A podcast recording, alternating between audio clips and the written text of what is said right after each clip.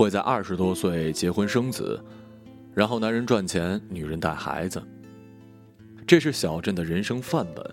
我以为每个人都可以拥有这种生活，可是我的外甥女向心雨，已经以不同的方式脱离了路径。这一个小小的偏差，修正了我的观点：人生从来都不是轻而易举就可以得到的。我必须回到三十年前来讲这个故事，那时我还未出生。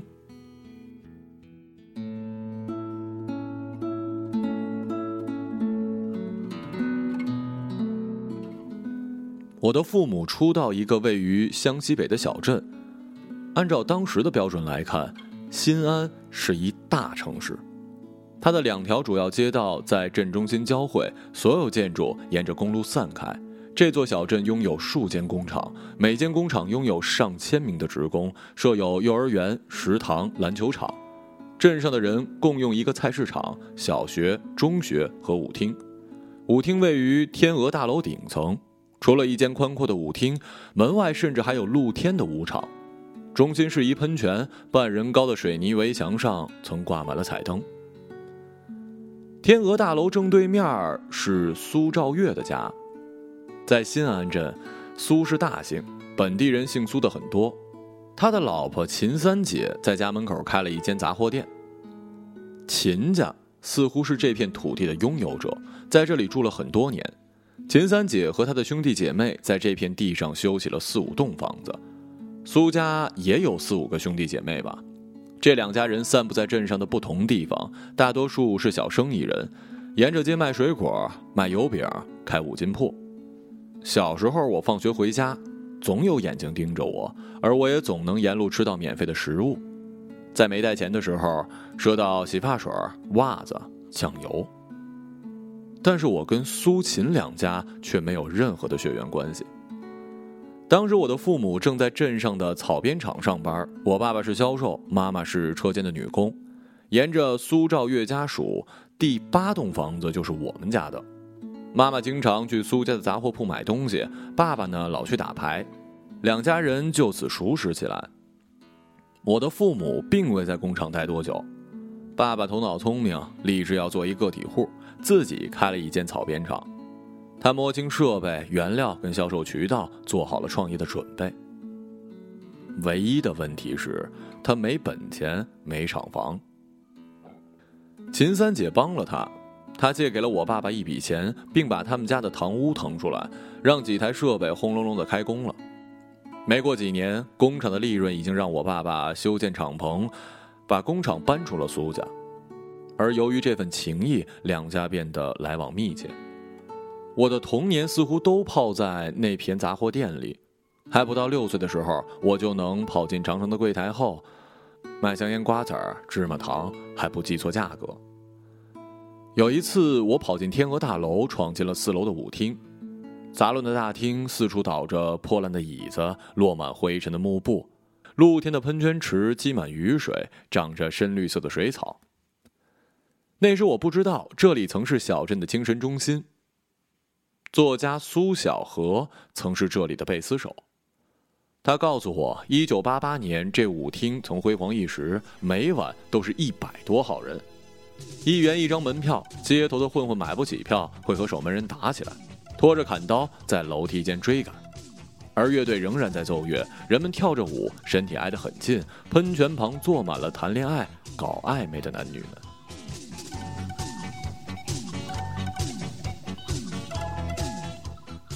九十年代初，苏家拆掉了旧屋，在原地修起了四层新房。一楼是杂货铺，二楼、三楼大套间作为儿女的房间，两层还有八个房间用于出租，四楼存货和旧物。那年头，小镇很少来外来人口，似乎也只有怪人才会租房住。湘西北人习惯于称呼我爸爸的兄弟的妻子为妈妈。爸爸管苏兆月叫苏大哥，于是我就管秦三姐叫三妈。似乎没住几年新房，三妈就得白血病去世了。那段时间，她总是说不舒服，腿肿得很粗，绿色的血管全爆起来了。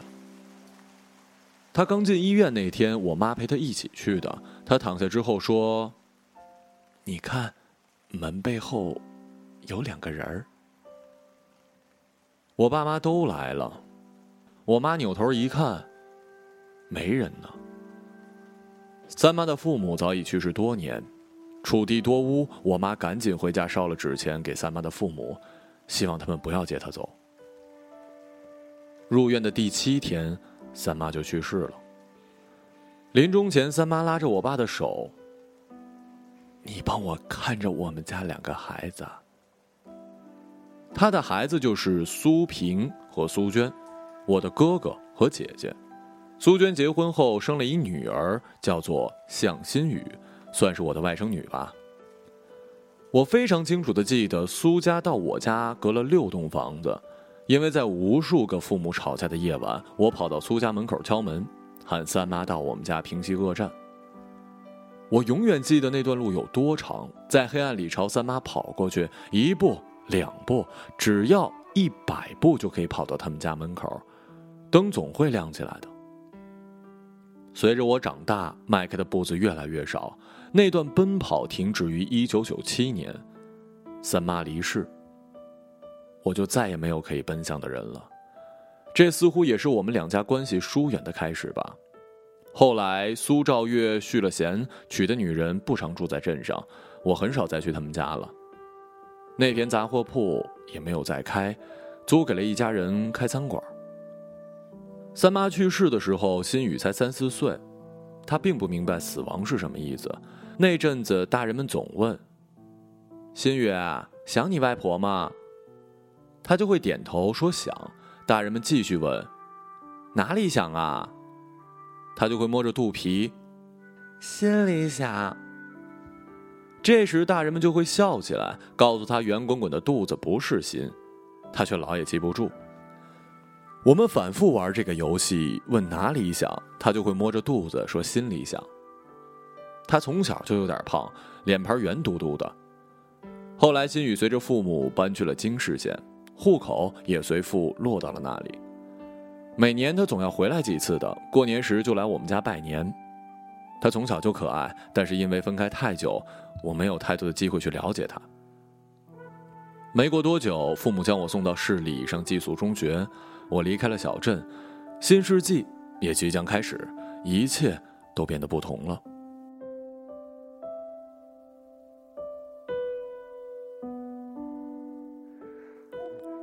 曾轰隆数十年的工厂停歇了，火车提速了，小镇的火车站被废弃了，我们被迫要去邻县的大车站才能搭上火车。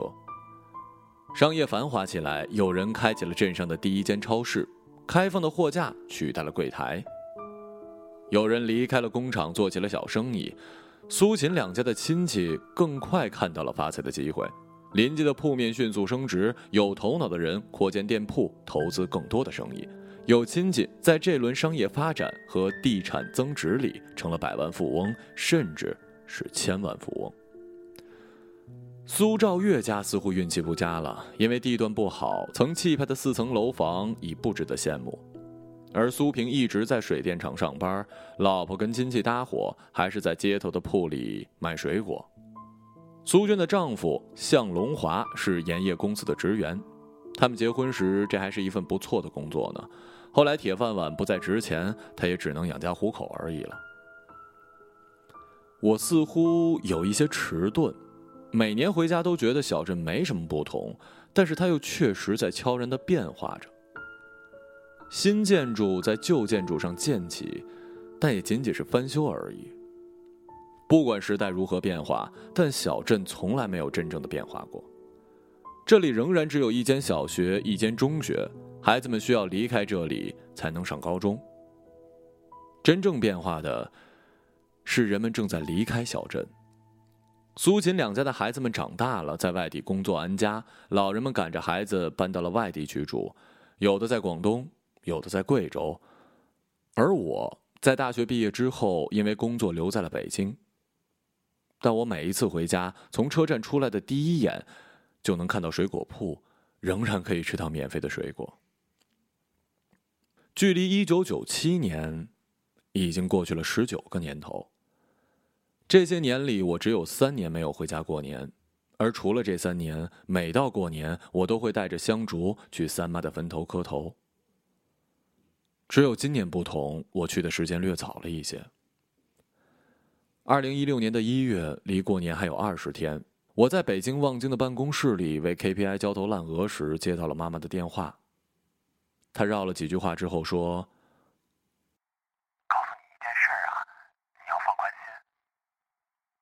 我以为他跟我爸又吵架了，但是他却说：“向新宇死了，在长沙。”什什么？他又说了一遍，而我又问了一遍。我全然忘记了他在那通电话里还说了什么。新宇即将大学毕业。正在长沙一家媒体实习。去年冬天，苏娟说新宇想当记者，问我能不能帮他找找。我说没问题啊，我恰好认识当地的媒体，做了推荐。事情比我们想象中更加严重，一共是四个孩子因为煤气中毒而同时去世，他们是同学，其中三个女孩，包括新宇都是常德金市县人。还有一孩子是其中一个女孩的男朋友，似乎是一月十六号，我们始终无法弄清楚他们确切的死亡时间。同事看到新宇在微信群里说了几句话之后，就再也没有收到他的消息。两天后，新宇的同学找不到他，傍晚时直接去了住处，找人撬开了门苏娟得知消息之后，通知了另外两个女孩的父母，连夜赶往了长沙。苏萍比我早一天得知消息，她告诉我，她只记得一路在打车，打车去车站，上高铁，打车去姐姐的身边。他们在长沙等了一天一夜，不允许见家属，也没人跟他们解释，只是听一个警察说，新宇租的房子。所用的新奥燃气公司的管道有隐患。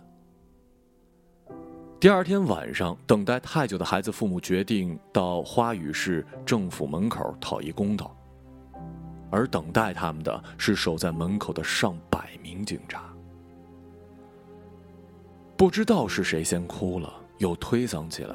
警察抓住了伏地大哭的苏娟，亲戚们上前扯开他们。苏平和向家兄弟不免有些激动，试图翻过政府大门，与手持电棍的警察发生了冲突。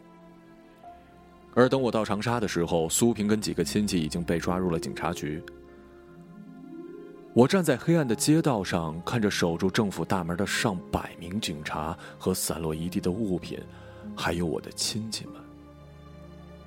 他们有的是身价千万的老板，有的是在广东带外孙的家庭主妇，有的是开米粉店的小店主。我，一名记者，突然就变成了新闻当事人。和他们站在黑暗的街道上，察觉到了某种巨大的情绪。我们这些不同身份、年龄、职业的人，因为血缘站在了这里，突然之间变成了暴民。最终，双方同意坐下来谈判。几经博弈之后，官方同意把赔偿金额从几万提高到每户四十五万，释放了几个被抓的家属。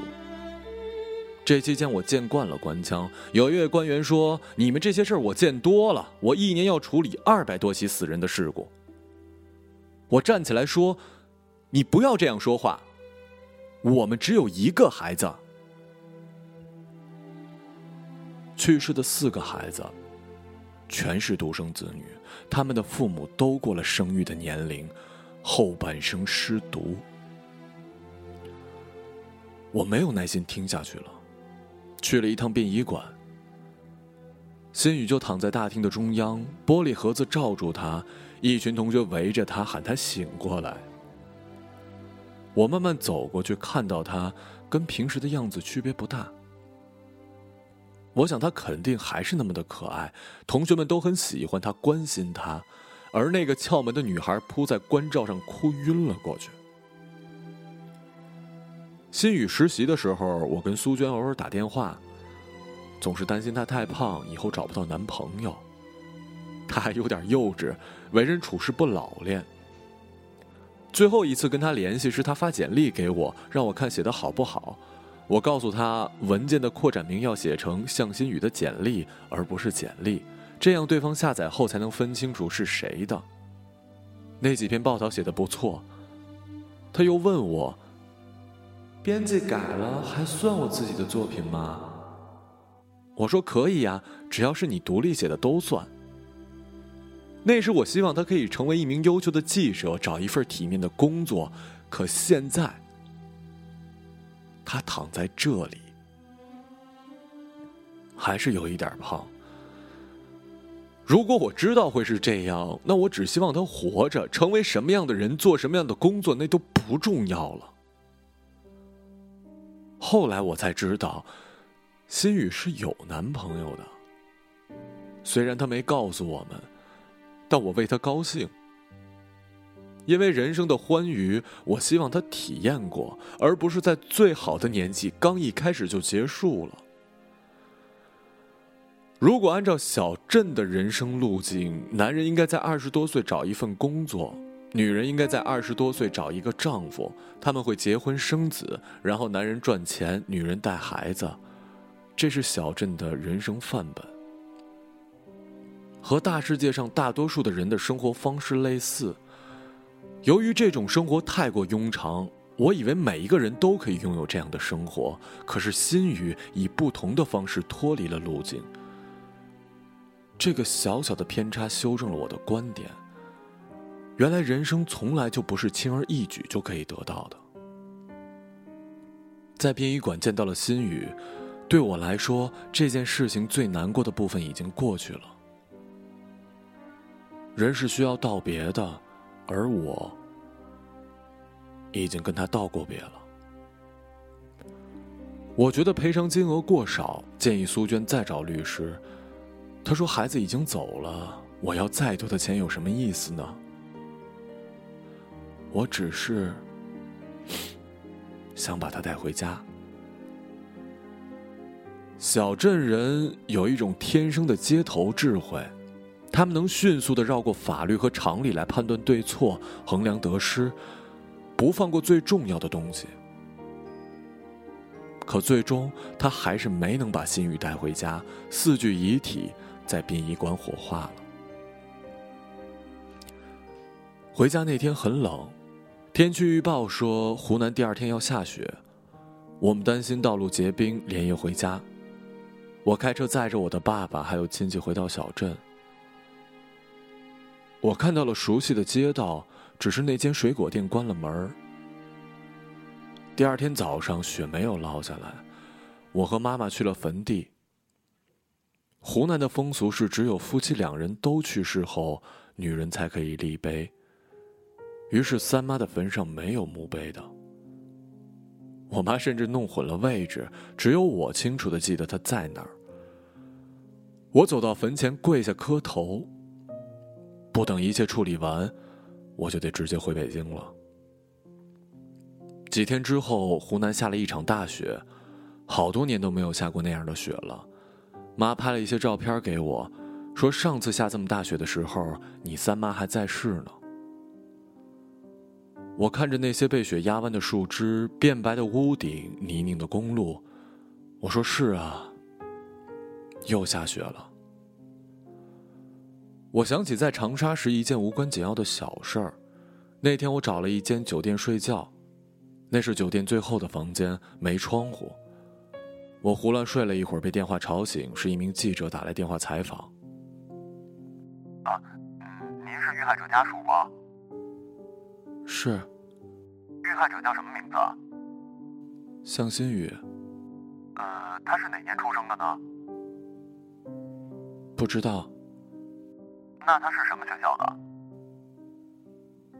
不知道。那他住的是什么小区？和住的人叫什么呀？我认真的想了想，我都不知道。人是不会按照清晰的数字和地址来记住自己的家人的。记者察觉到我不适合接受采访，就挂断了电话。我坐在床上，把苏娟的电话号码发给了记者，又把其他孩子的父母电话发过去。我环顾房间，因为没有窗户，不知道此刻是什么时间，感觉一切都茫然而不真实。手机上显示的时间是早上九点，我睡了一个小时。那时我突然想起来，新宇是八月十五号的生日，中秋节。我回拨了记者的电话，想把这个消息告诉他。我全想起来了。那年八月十五，苏俊在三楼的房间里，他躺在床上，三妈、我妈、接生婆围在床前。因为时间很长，我觉得有些无聊，就跑到阳台。我清晰的记得，我看到了巨大的月亮出现在夜空，似乎只有月亮，皎洁的、饱满的、圆形的月亮。它如此近的出现在我的眼前，光辉铺洒了小镇，眼前的屋顶跟道路浮现出清晰的轮廓，恍如被照明灯照亮。就像一切还有希望，就好像伤害没有发生过。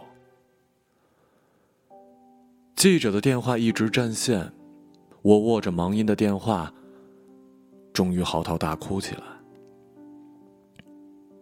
我的哭声太大声了，我想起来了，是的，是八月十五，那么大的月亮啊。那么大的月亮，